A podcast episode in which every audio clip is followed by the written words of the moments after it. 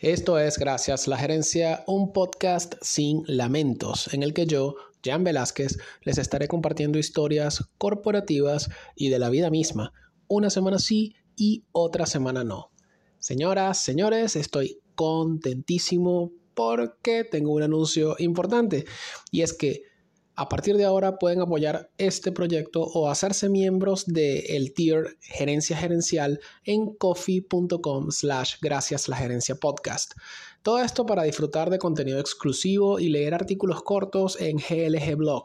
Todo en coffee.com slash gracias la gerencia podcast.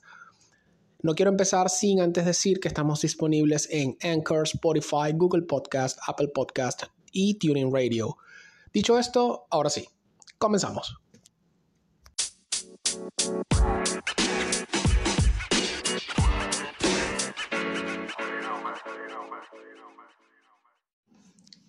Para mí es impresionante cómo a medida que voy investigando sobre la historia de las empresas, eh, me voy dando cuenta que la combinación de creencias y negocios está pues increíble, ¿no? Más, más presente de lo que yo podía pensar. De hecho, lo que me sorprende aún más es que en algunos casos es la fe la que termina diseñando el modelo de negocios. Y eso no, no, deja de, de, sorprenderme, o sea. Y es por eso, pues, que básicamente hoy les voy a contar la historia sobre una marca que ha estado, o está, mejor dicho, presente en la vida de una gran cantidad de personas, sobre todo en Latinoamérica. Hoy les voy a hablar sobre Cadbury. Sí, la marca de las golosinas y sobre todo de chocolate.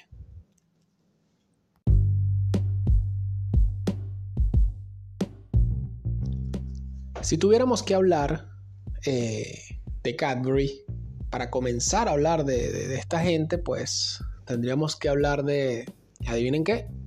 Sí, religión. Porque, coño, una vez más, la religión está detrás de un negocio. Todo empieza con el señor George Fox, eh, nacido en Leicestershire, Inglaterra, en el año de 1624 y fallecido a los 67 años en 1691.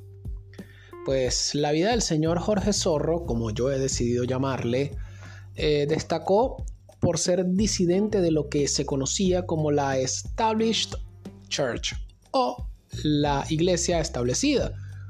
Como dato curioso, fue este término lo que originó otro término muy conocido en nuestros días, y creo que ya algunos saben de a, cuál término me refiero, y no es otro que el, que el establishment, que en español se traduce como lo establecido.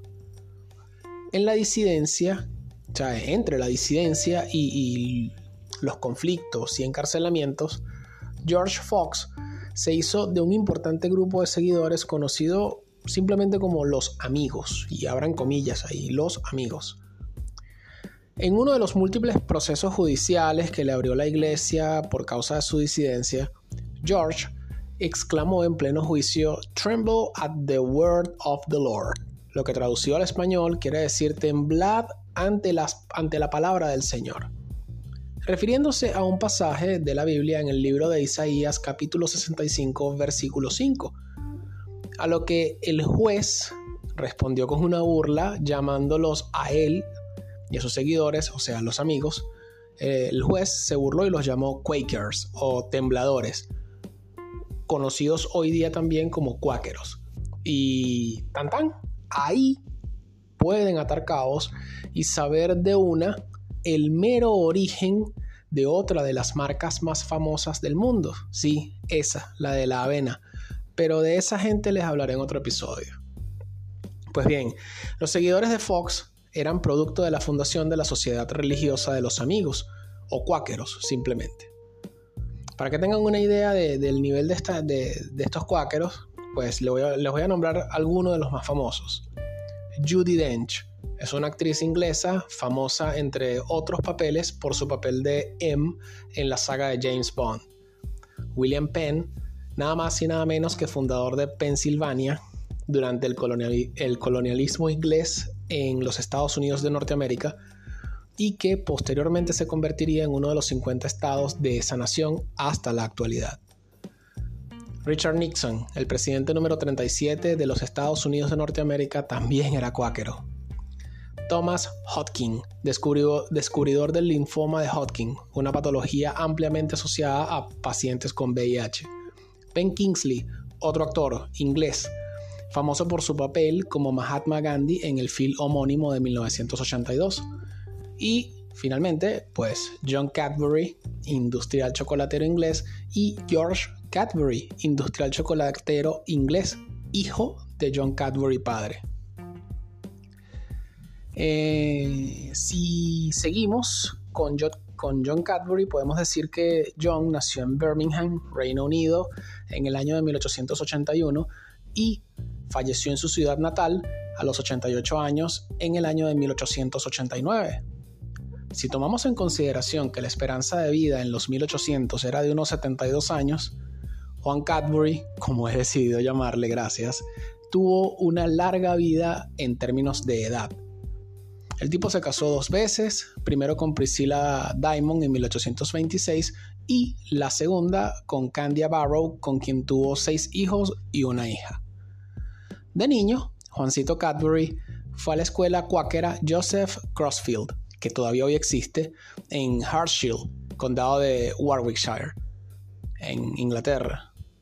A los 15 años se convirtió en aprendiz de cuáquero bajo la tutoría de un señor llamado John Cudworth, con quien además de la religión aprendió todo sobre el comercio del té.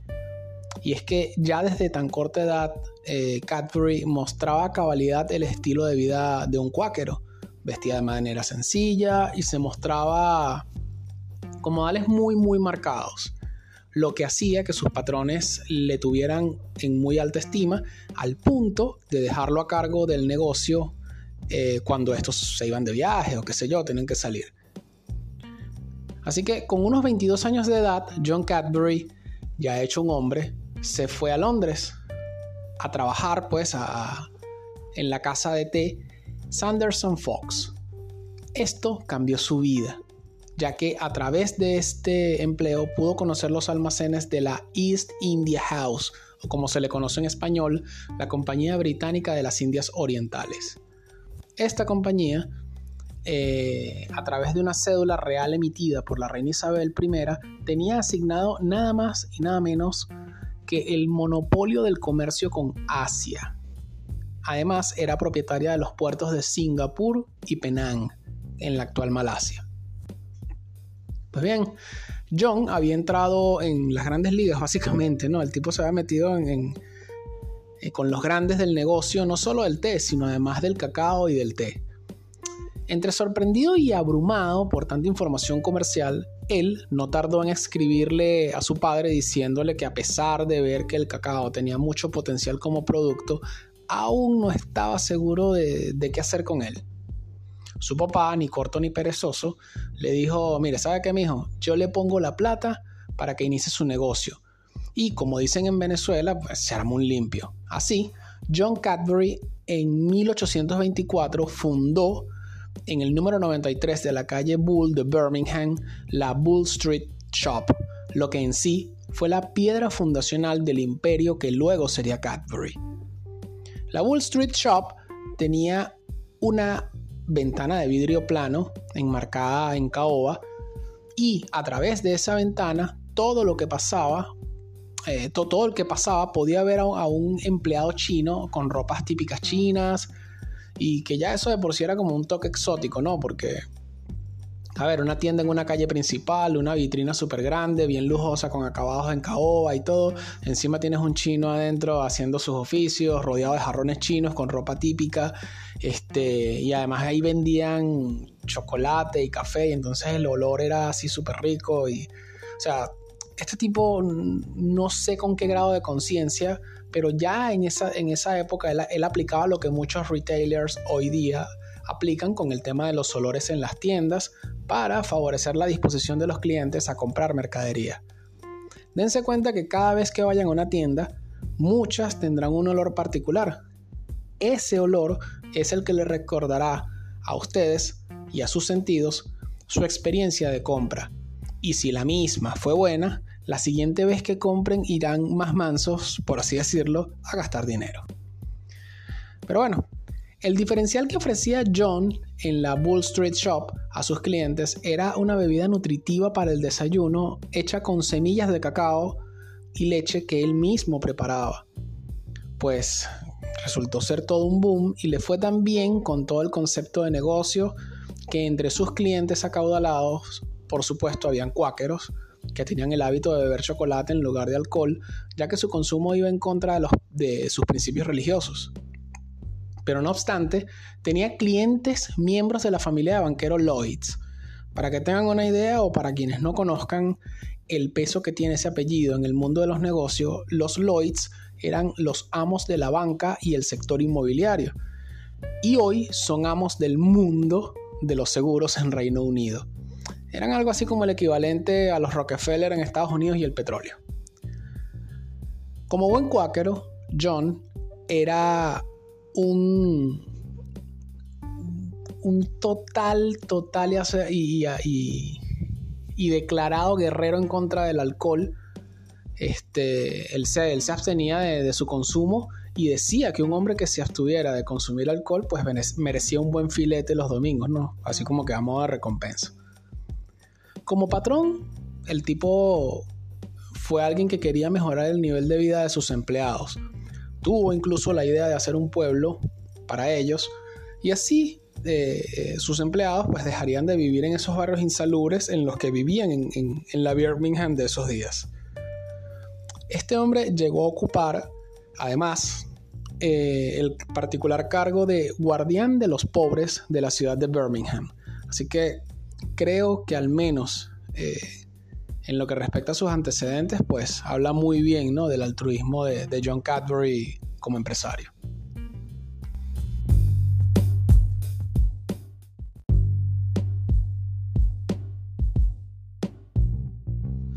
Hablemos de, la, la, compañía y el origen de la marca, ¿no? Más allá de que la marca evidentemente es, es, el apellido del fundador.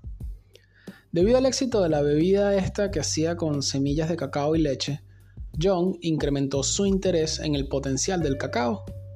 Así que en 1831 fundó su primera fábrica en Crooked Lane. Esta instalación pues contaba con cuatro naves de almacenamiento, o sea que un monstruo de facility lo que tenía. Ya para 1842 la fábrica de Crooked Lane estaba experimentando con 16 variedades de chocolates y 11 tipos de cacao. Entre esas variedades de chocolates destacaban nombres como chocolate español, otro como fino chocolate marrón, y en cuanto a las variedades de cacao, había uno que se llamaba musgo de Islandia, había otro que se llamaba cacao homeopático. Y así pues destacan estos entre otros tantos nombres que, que tenían estas 16 variedades. En cuanto a las presentaciones, Cadbury vendía sus productos en hojuelas, tortas prensadas y polvo de chocolate. En 1846, John Cadbury se asocia con su hermano Benjamin y la Bull Street Shop, con su fábrica en Crooked Lane, pasaron a llamarse Cadbury Brothers. Eh, fue la primera vez que, ya emplearon el apellido familiar como nombre del negocio. En 1847 se mudan a un local aún más grande que el de Crooked Lane, ahora ubicado en Bridge Street, en pleno centro de Birmingham. Este nuevo facility contaba con un ramal eh, de canal navegable privado que daba acceso al canal de navegación principal de Birmingham. Y desde allí podían ir a los principales puertos de Reino Unido. En ese mismo año, una compañía, también británica, llamado llamada Bristol Fry Son, mejor conocida entre los ingleses simplemente como Fries, presentó un producto que decidieron llamar Chocolate Delicieux à Manger, que dentro de mi contra, de, mi corta comprensión del francés, yo puedo entender algo así como que delicioso chocolate para comer. Este producto fue una verdadera revolución, ya que la primera barra de chocolate hecha con cacao en polvo, azúcar y manteca de cacao incluso tenía versiones con, sabores eh, frutales ya integrados. Hacia 1861, John Cadbury tenía una salud que ya no estaba tan buena y básicamente era precaria, por decir menos. Esto lo obligó a dejar el control del negocio en manos de sus dos jóvenes hijos, Richard Cadbury con 25 y George Cadbury de 24. Ellos, ahora al mando de, Cadbury Bros, hicieron una inversión conjunta de 8 mil libras esterlinas en 1861, que hoy eh, serían unos 800 mil dólares. O sea, un platal increíble. Esto mientras que el negocio del cacao de, eh, de otros competidores pues básicamente sucumbía. Estos tipos fueron pragmáticos. George se encargó de la procura y producción, mientras que Richard se hizo cargo de las ventas y el marketing, que era donde realmente no les estaban yendo bien las cosas. Hacia 1866 sería el año en el que los hijos de John Cadbury le darían la vuelta a todo el negocio y concretamente estamos hablando de George. Sucedía que en Holanda había un tipo llamado Conrad Johannes van Houten, quien tenía una particular y poco conocida técnica de producción de chocolate. Básicamente la técnica empleaba una prensa para exprimir casi toda la manteca de cacao presente en los granos. George entendió rápidamente que esta era la técnica de procesamiento que necesitaban para dejar de agregar almidones para enmascarar el sabor de la manteca de cacao, que básicamente iba en, detrimento de la textura de sus productos. Así que con poco dinero y unas ventas realmente no tan buenas, George y Richard se fueron a fuego y decidieron comprarle a Conrad la prensa. Ellos básicamente estaban tomando un riesgo, ya que estaban comprando una máquina que hasta el momento ni ellos mismos eh, usado, habían usado para una producción en masa. Y el resultado fue que el lanzamiento de Cadbury Cocoa Essence sería un éxito y los convertiría en el primer fabricante británico en poner a la venta cacao sin adulterar en Reino Unido. O sea, cacao sin adulterar es cacao sin almidones y sin nada que enmascare el sabor. Este producto, la Cocoa Essence, fue, fue publicitado como absolutamente eh, puro y eso tuvo su efecto en los consumidores, dada la agresiva campaña de marketing que incluían hasta estudios médicos que avalaban que la Cocoa Essence era buena para la salud, porque sucede que en esos tiempos, en los 1800, el consumo de chocolate, además de ser una bebida suntuosa, eh, era una bebida asociada a la buena salud. O sea, el consumo de chocolate era casi que sinónimo de buena salud. ¿no? Pues bien, las ventas se dispararon de forma tal que Cadbury Bros pasó a ser una, empresa de talla mundial y en gran, medida pues permitió construir la marca que hoy todos conocemos.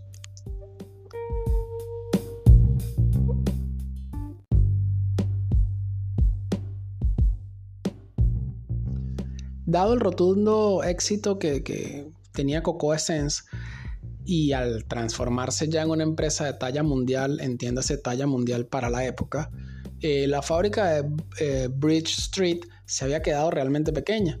Así que los hermanitos Cadbury decidieron que basta, ya, ya era la hora de, buscar un nuevo sitio para asegurar la producción, pues básicamente a mayor volumen. Fue así que en 1878 eh, encontraron un nuevo hogar para el negocio y para sus empleados. Recuerden que ellos estaban siguiendo la misma filosofía patronal de su papá que buscaba el bienestar de los empleados. Se trataba de un lote de terreno de 14 acres y medio a unos 6 kilómetros y tanto al sur de Birmingham.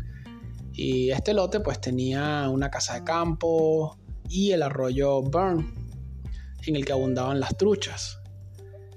Y gracias a este arroyo Burn, el lugar pues se llamaría, como en efecto se llama hasta hoy, Burnville. En Burnville, además de la fábrica en sí, los Cadbury construyeron casas para sus empleados e instalaciones deportivas para la práctica del cricket, fútbol y hockey. Dentro de las instalaciones eh, se destinaron actividades para niños como lecturas dirigidas, una biblioteca y actividades en piscina. Su idea era hacer de Burnville un buen lugar para trabajar y vivir en el que se fomentaría eh, también pues el deporte. George y Richard pensaron que básicamente había que tomar en cuenta todo y a todos, pues para aquellos eh, trabajadores que aún vivían fuera de Burnville, la empresa acordó tarifas especiales eh, con el tren que conectaba Burnville, con, con Birmingham. Allí habían 143 casas. Cada una de las casas en Burnville costaron 150 libras esterlinas. Y en cuanto a sus habitantes, la regla que tenían los Cadbury era clara. Debían, eh, estas casas solamente debían albergar a trabajadores honestos, sobrios y ahorrativos. Recuerden que al final estos tipos eran cuáqueros y estas tres cualidades de la regla pues iban en consonancia con sus creencias religiosas. Y debía ser así porque no, no admitirían a los indigentes o muy pobres de entre sus trabajadores. Y aquí esta vaina sí me hace mucho ruido porque ya va, ¿no? O sea, aquí me confunde, me hace ruido. O sea, entiendo que debe existir un filtro de beneficiarios cuando se toman este tipo de iniciativas porque, bueno, porque sí. Pero cuando tienes que discriminar a los indigentes o muy pobres de entre tu fuerza laboral, coño, no lo sé, Rick creo que algo no estaba bien ahí, ¿no? O sea, pero bueno. Hoy en día en Linden Road, Birmingham, Burnville B30 1JR, que es la dirección actual de ese idílico complejo, industrial y residencial, eh, en ese mismo lote pues se, se levantó Cadbury World. Hoy día Cadbury World es un parque temático dedicado al chocolate y también rinde tributo a la historia de, constante progreso de la marca. Es como, no sé, es una suerte de Choco Disneyland en el que te puedes sentir Willy Wonka, una vaina así. La vaina tiene 14 zonas de entretenimiento que van desde un cine multisensorial, veto a saber qué carajo es eso, pasando por las más diversas atracciones mecánicas hasta una lluvia literal. Al literal pongan las y mayúsculas una lluvia literal de chocolate en la que pueden disfrutar eh, quienes visiten el parque. Este parque abrió sus puertas el 14 de agosto de 1990 y recibe unos 500.000 visitantes anualmente.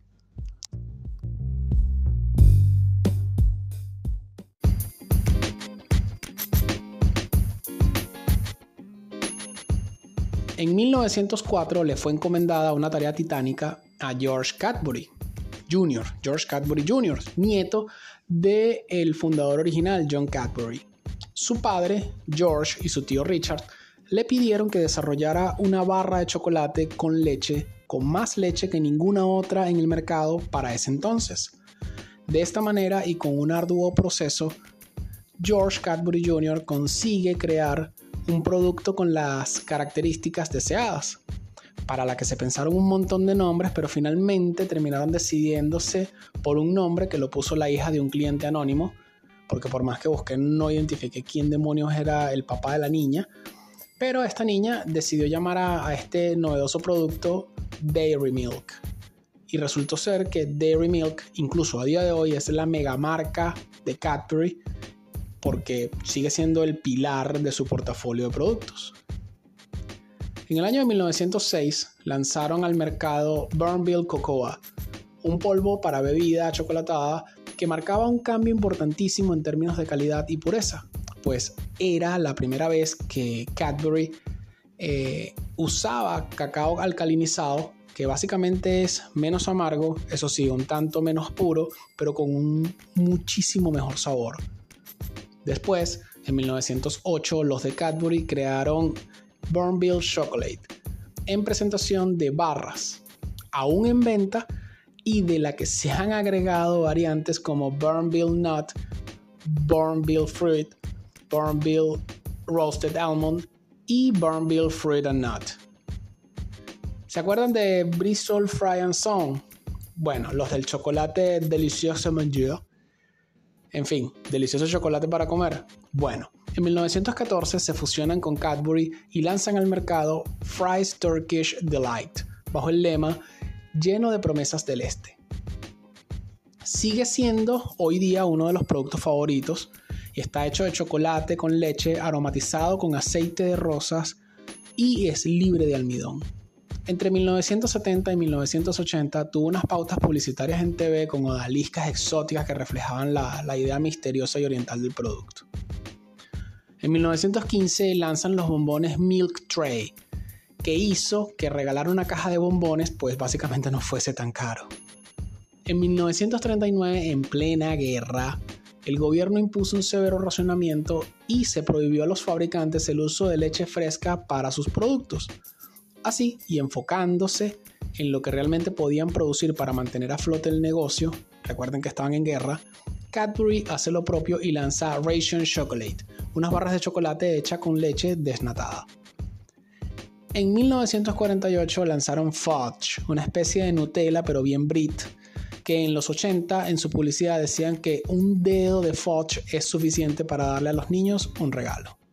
Y con Fudge, pues básicamente cierro la lista de éxitos acá, pero no porque no haya más, sino porque la lista es muy extensa y porque estos que les he mencionado se pueden destacar como los palazos de Cadbury.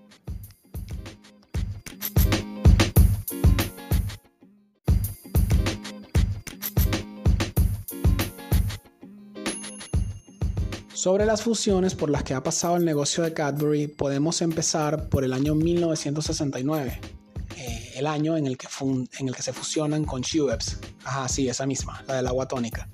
De esta fusión surgió Cadbury Schweppes PLC. A partir de aquí, ya el negocio pues no era solo confitería, sino que además habían entrado de lleno en el negocio de las bebidas carbonatadas y no carbonatadas en 1999 adquiere la división de bebidas de, eh, Cadbury Schweppes, la empresa Coca-Cola, por un trato que ascendió a los 1.850 millones de dólares y el control de mercado en 120 países. Esta adquisición se vio alterada por temas regulatorios e investigaciones por temas de competencia mercado que obligaron a replantear el acuerdo de compra excluyendo a países de la Unión Europea de aquel entonces, con excepción de Reino Unido, Irlanda, Grecia, Noruega y Suiza, para finalmente cerrarse el acuerdo de compra por 1.100 millones de dólares y el control de mercado de 100 países. Más tarde, en el año 2000, adquieren Mauna Lai y Snapple, de bebidas no carbonatadas a base de sabores frutales y té helado en Estados Unidos, y otras marcas como Nathan en, Australia, Hollywood en Francia y Trevor Bookshi en China. Más tarde, en 2001, Cadbury adquiere la división de bebidas carbonatadas que tenía el grupo francés Pernod Ricard en Europa, Australia y Estados Unidos. El mismo año, la filial española de Cadbury adquiere La Casera, una marca española de bebidas carbonatadas cuyo producto estrella es el famoso tinto de verano. Eso marcó un crecimiento importante para Cadbury en el mercado ibérico. Y, para continuar con la racha de compras de 2001, adquirieron Mantecol en Argentina, Real Lemon, Real Lime y Slush Poppy en Estados Unidos y Spring Valley en Australia.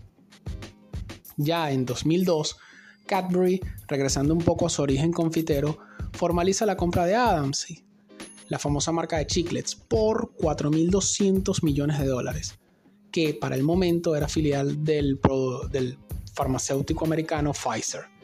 De ese negocio, Cadbury se convirtió en el segundo productor de chiclets a nivel mundial con una cuota del 26% del mercado mundial, solo superados por Wrigley's. Y a nivel general, esta adquisición los ponía de tú a tú con Nestlé y Mars. Al competir con estos eh, el primer lugar de negocio de la confitería y golosinas.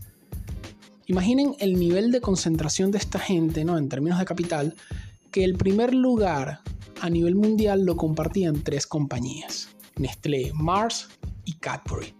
Lo que es fiel reflejo de lo dura que puede llegar a ser la competencia en consumo masivo. En 2005 sería el año que podría denominarse como el principio del fin, ese año, Cadbury anunciaba su intención de venta de su negocio de bebidas en Europa, Según ellos, esto era por un tema estratégico y de enfoque en el mercado de confitería y básicamente en otros negocios de bebida con mayor potencial como los que tenían en Australia y América. Pero la realidad es que Cadbury se había transformado en una devoradora de marcas y ese crecimiento desmesurado lo resintieron en sus arcas y se reflejaron en sus obligaciones por un monto de 6.800 millones de dólares.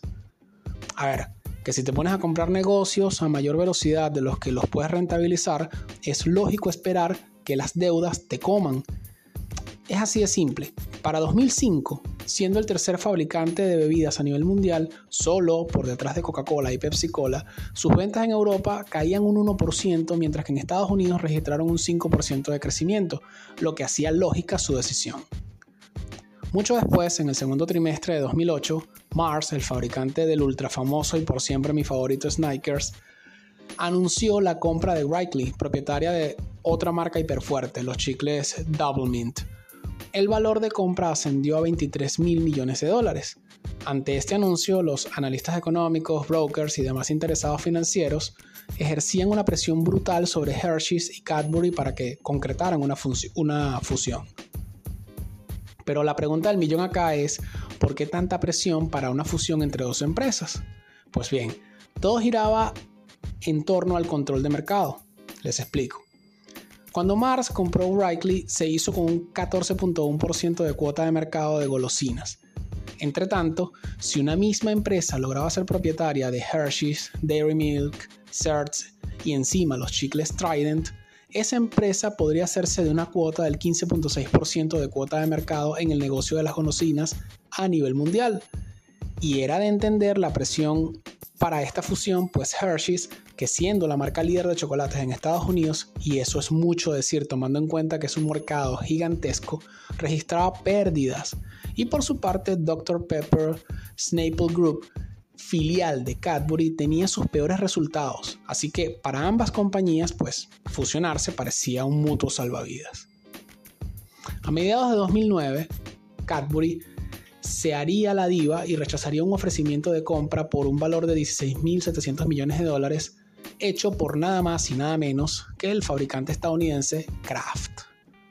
Quizá haya quien no lo recuerde, pero para 2009 estábamos atravesando una recesión mundial que se originó en Estados Unidos por el estallido de su burbuja financiera y consecuente pérdida de confianza en los valores de mercado. Lo traigo a colación porque es importante tomar en cuenta que Cadbury estaba en un momento apretado, en plena crisis, y se dio el tupe de rechazar la oferta de compra. En noviembre de 2009, Kraft se iría a lo bruto e intentaría hacerse de Cadbury.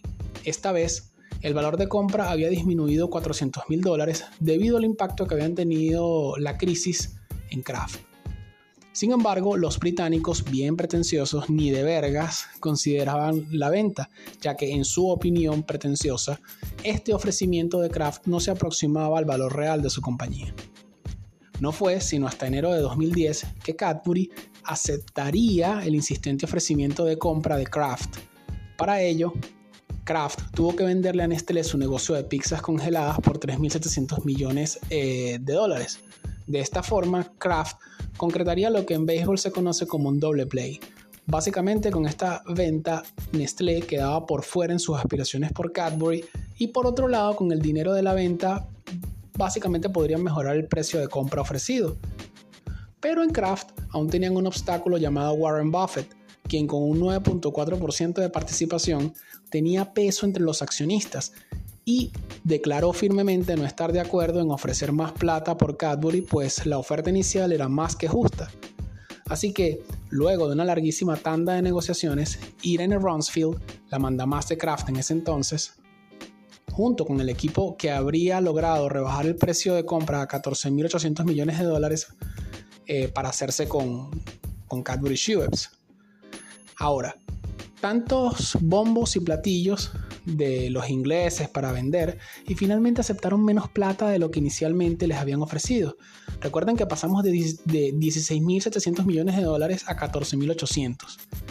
Así que eso solo me permite eh, concluir que estaban se estaban haciendo de rogar y era como si estuviéramos en una partida de póker y ellos estuviesen lanzando bluff, básicamente. Eh, con eso de que el ofrecimiento de Kraft no se acercaba al valor real de su negocio.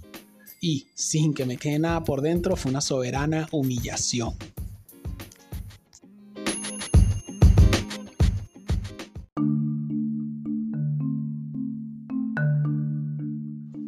2012 sería un año en el que quedaría demostrado que en Kraft no daban puntadas sin hilo. Ese año, apenas dos años después de adquirir Cadbury, anunciaron que separarían su división de alimentos en el mercado norteamericano, en el que estaba concentrado el negocio de la confitería, creando así la multinacional estadounidense Mondelez International. Y por supuesto, Cadbury terminó absorbida en este movimiento. Luego, en 2012, la filial de Cadbury, eh, Dr. Pepper Snapple Group, fue vendida a otra empresa llamada Keurig Green Mountain. Con la creación de Mondelez, Cadbury, junto con Kraft Food, Nabisco, Adams y entre otras marcas, pues básicamente pasaron a, a ser parte del portafolio de la nueva y poderosa empresa norteamericana.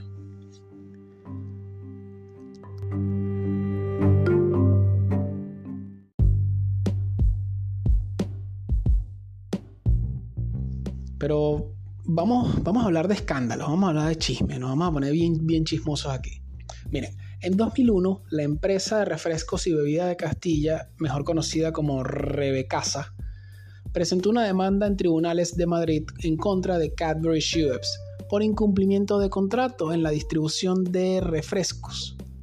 La demanda fue desestimada y Rebecasa terminó endeudada y obligada a pagar compromisos por el orden de eh, los 17.7 millones de dólares. O sea, increíble. En ese mismo año, pero esta vez del otro lado del charco, Cadbury Schweppes tenía otro pleito armado con Pepsi Cola.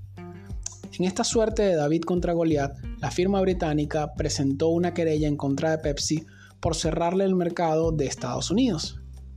En el mercado estadounidense, Dr. Pepper y 7up eran marcas subsidiarias de Cadbury Schweppes. Todo el rollo vendría a causa de un acuerdo suscrito entre Pepsi y Tricon, en el cual eh, Tricon se comprometía a dejar de vender 7-Up en todos los, establecimientos de Pizza Hut, Kentucky Fried Chicken y Taco Bell, a cambio de significativos descuentos para comercializar una poco relevante marca como Sierra Mist. Lo más cómico de todo este asunto es que Cadbury Schweppes tiene exclusividad de distribución de 7-Up en el mercado estadounidense y Pepsi Cola tiene exclusividad de distribución en el resto del mundo. En esa oportunidad, Pepsi perdió la batalla. Pero, como cada ladrón, juzga por su condición, en 2004 la Generalitat de Cataluña le abrió tremendo expediente a Cadbury Schweppes. ¿Adivinen por qué? Bueno, Resulta que el gobierno catalán detectó que los británicos estaban coaccionando efusivamente y con distintas maniobras desleales a sus distribuidores para que solo distribuyeran la casera y así excluir a otras marcas de gaseosas como Sanmi, que fue la marca que prendió todo este lío. En esa oportunidad fue Cadbury Schweppes quien perdió frente al fabricante catalán Sanmi. En 2011, Cadbury se mete en problemas con Naomi Campbell y es que resulta que los genios de marketing que tenía Cadbury en ese entonces no se les ocurrió mejor idea que lanzar una campaña publicitaria para Dairy Milk de la que se desprende el claim Apártate Naomi, hay una nueva diva en la ciudad. A lo bien, se fueron al carajo con esto. Obviamente la diosa de ébano no reaccionó bien y declaró al diario inglés The Independent, estoy muy sorprendida. Es indignante ser descrita como chocolate no solo por mí, sino por todas las mujeres negras. Es hiriente y no le encuentro la gracia. La madre de Naomi Campbell agregó en una carta pública, estoy profundamente disgustada. ¿Se piensan que pueden insultar a la gente negra y lo vamos a aceptar así sin más? Esto es el siglo XXI, no 1950. Qué vergüenza, Cadbury.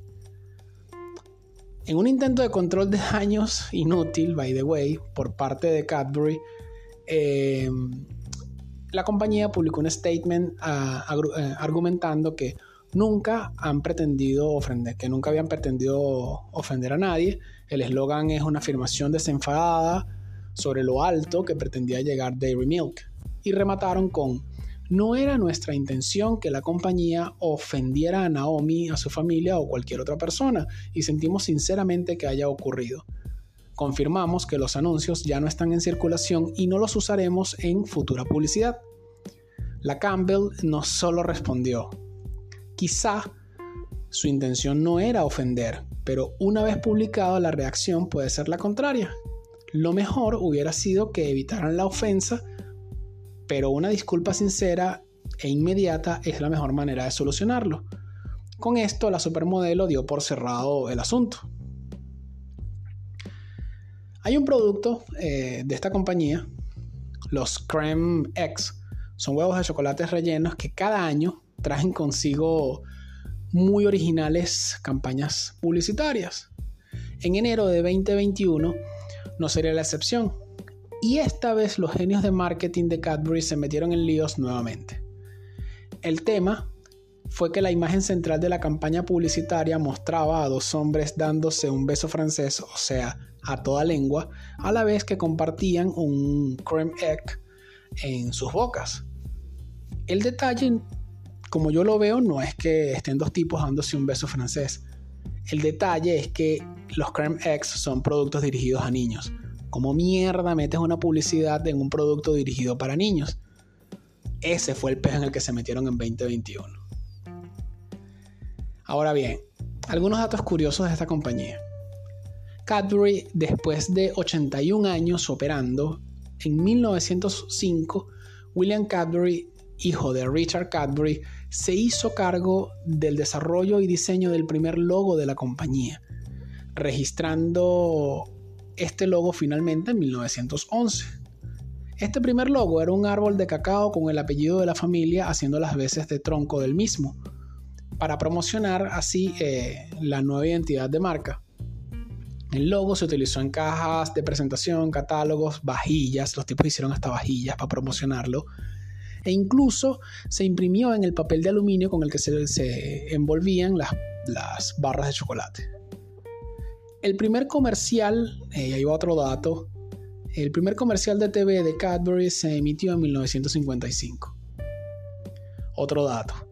Uno de los productos de Cadbury llamado Picnic está hecho de caramelo, pasas, maní y chocolate con leche y se comercializa casi que exclusivamente en Australia bajo el lema deliciosamente feo. Qué feo ese lema de verdad.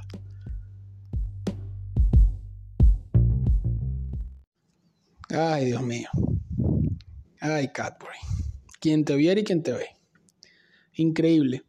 O sea, los John Cadbury, el fundador original de la compañía, se mató una vida para hacer un imperio. Sus dos hijos la siguieron rompiendo y crearon la mamá de las compañías. Para finalmente hacer el papelón de la vida, haciéndose los pretenciosos, y queriendo negociar por más de 16.700 millones de dólares para finalmente dejándose comprar por 14.800 millones de dólares por Kraft. Pero no, la humillación no paró ahí. No fue solamente que los compraron, fue que además Kraft desarmó la compañía, creó otra compañía que absorbió a su vez a Cadbury y la hizo simplemente parte de su portafolio de marcas. O sea, increíble las vueltas que da la vida.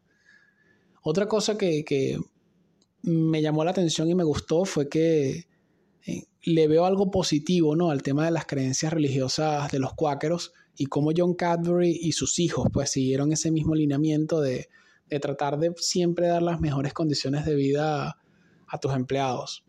Sigo sin entender y no me queda claro, me parece un poco turbio el tema de, de no darle casa a los más pobres e indigentes de la fuerza laboral, o sea, no entiendo, ¿no? Quiero, quiero no entrar para allá, no voy a ir para allá.